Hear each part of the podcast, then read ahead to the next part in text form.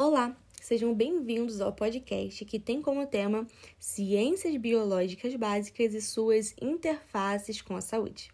Esse trabalho tem como origem um projeto de extensão chamado Dois Sangue e Vida, ao qual possui a participação das estudantes Larissa Rezende, Juliana Eloy, Gabriele Costa e Josilene Gonçalves, que estarão apresentando este podcast.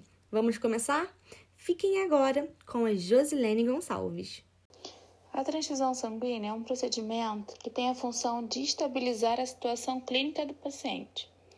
Para a segurança do mesmo, é feito os chamados testes pré-transfusionais, que são de grande importância para a prevenção de incompatibilidade sanguínea, que é um dos riscos ao receptor. Antes da descoberta do sistema BO, a incompatibilidade sanguínea era a principal causa de reações graves e até a morte durante a transfusão. Após ser feita essa descoberta, foram introduzidos os testes como a melhor maneira de assegurar a vida do receptor. E hoje em dia, as reações são totalmente evitáveis, e a sua maior causa, causa atualmente são devido aos erros processuais que vão até da sua checagem até a introdução do sangue ao receptor.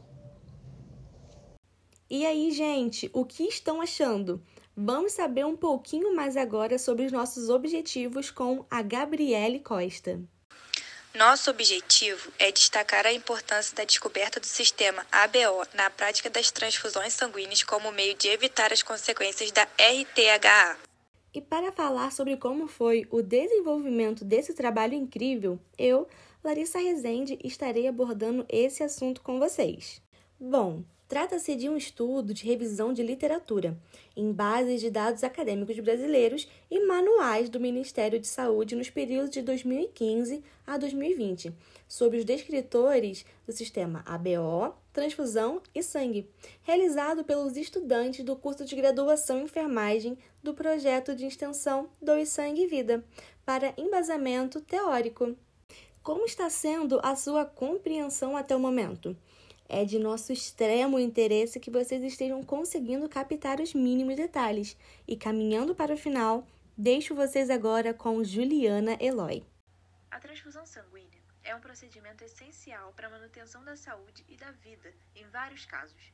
Mas esse procedimento exige uma rigorosa atenção de toda a equipe envolvida, desde a coleta do sangue do doador até a monitorização do paciente após a transfusão.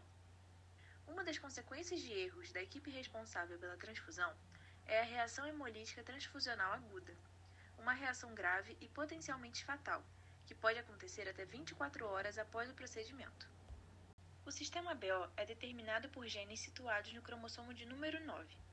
Esses antígenos são moléculas complexas presentes nos glicolipídios e glicoproteínas de membrana de diferentes tecidos, inclusive dos eritrócitos, o que faz com que ele seja mais significativo na prática transfusional. O sistema BO é determinado por genes situados no cromossomo de número 9. Esses antígenos são moléculas complexas presentes nos glicolipídios e glicoproteínas de membrana de diferentes tecidos, inclusive dos eritrócitos, o que faz com que ele seja mais significativo na prática transfusional.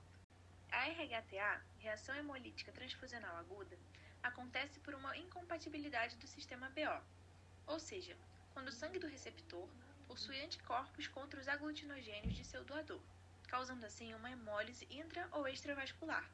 E entre seus principais sintomas encontram-se náuseas, febre, sudorese, dor torácica, hipotensão, rubor, dispneia e hemoglobinúria. A descoberta do sistema BO e os testes de compatibilidade foram os fatores que possibilitaram que esse fosse um problema evitável, pois sabe-se como cada tipo de sangue se comporta ao entrar em contato uns com os outros. Apesar dessa ser considerada uma das principais causas de reações à transfusão, é um problema raro e a transfusão é considerada um procedimento seguro. E aqui chegamos ao fim deste podcast. Esperamos que tenha sido de suma importância para seu conhecimento. Obrigada por estar aqui conosco e até logo!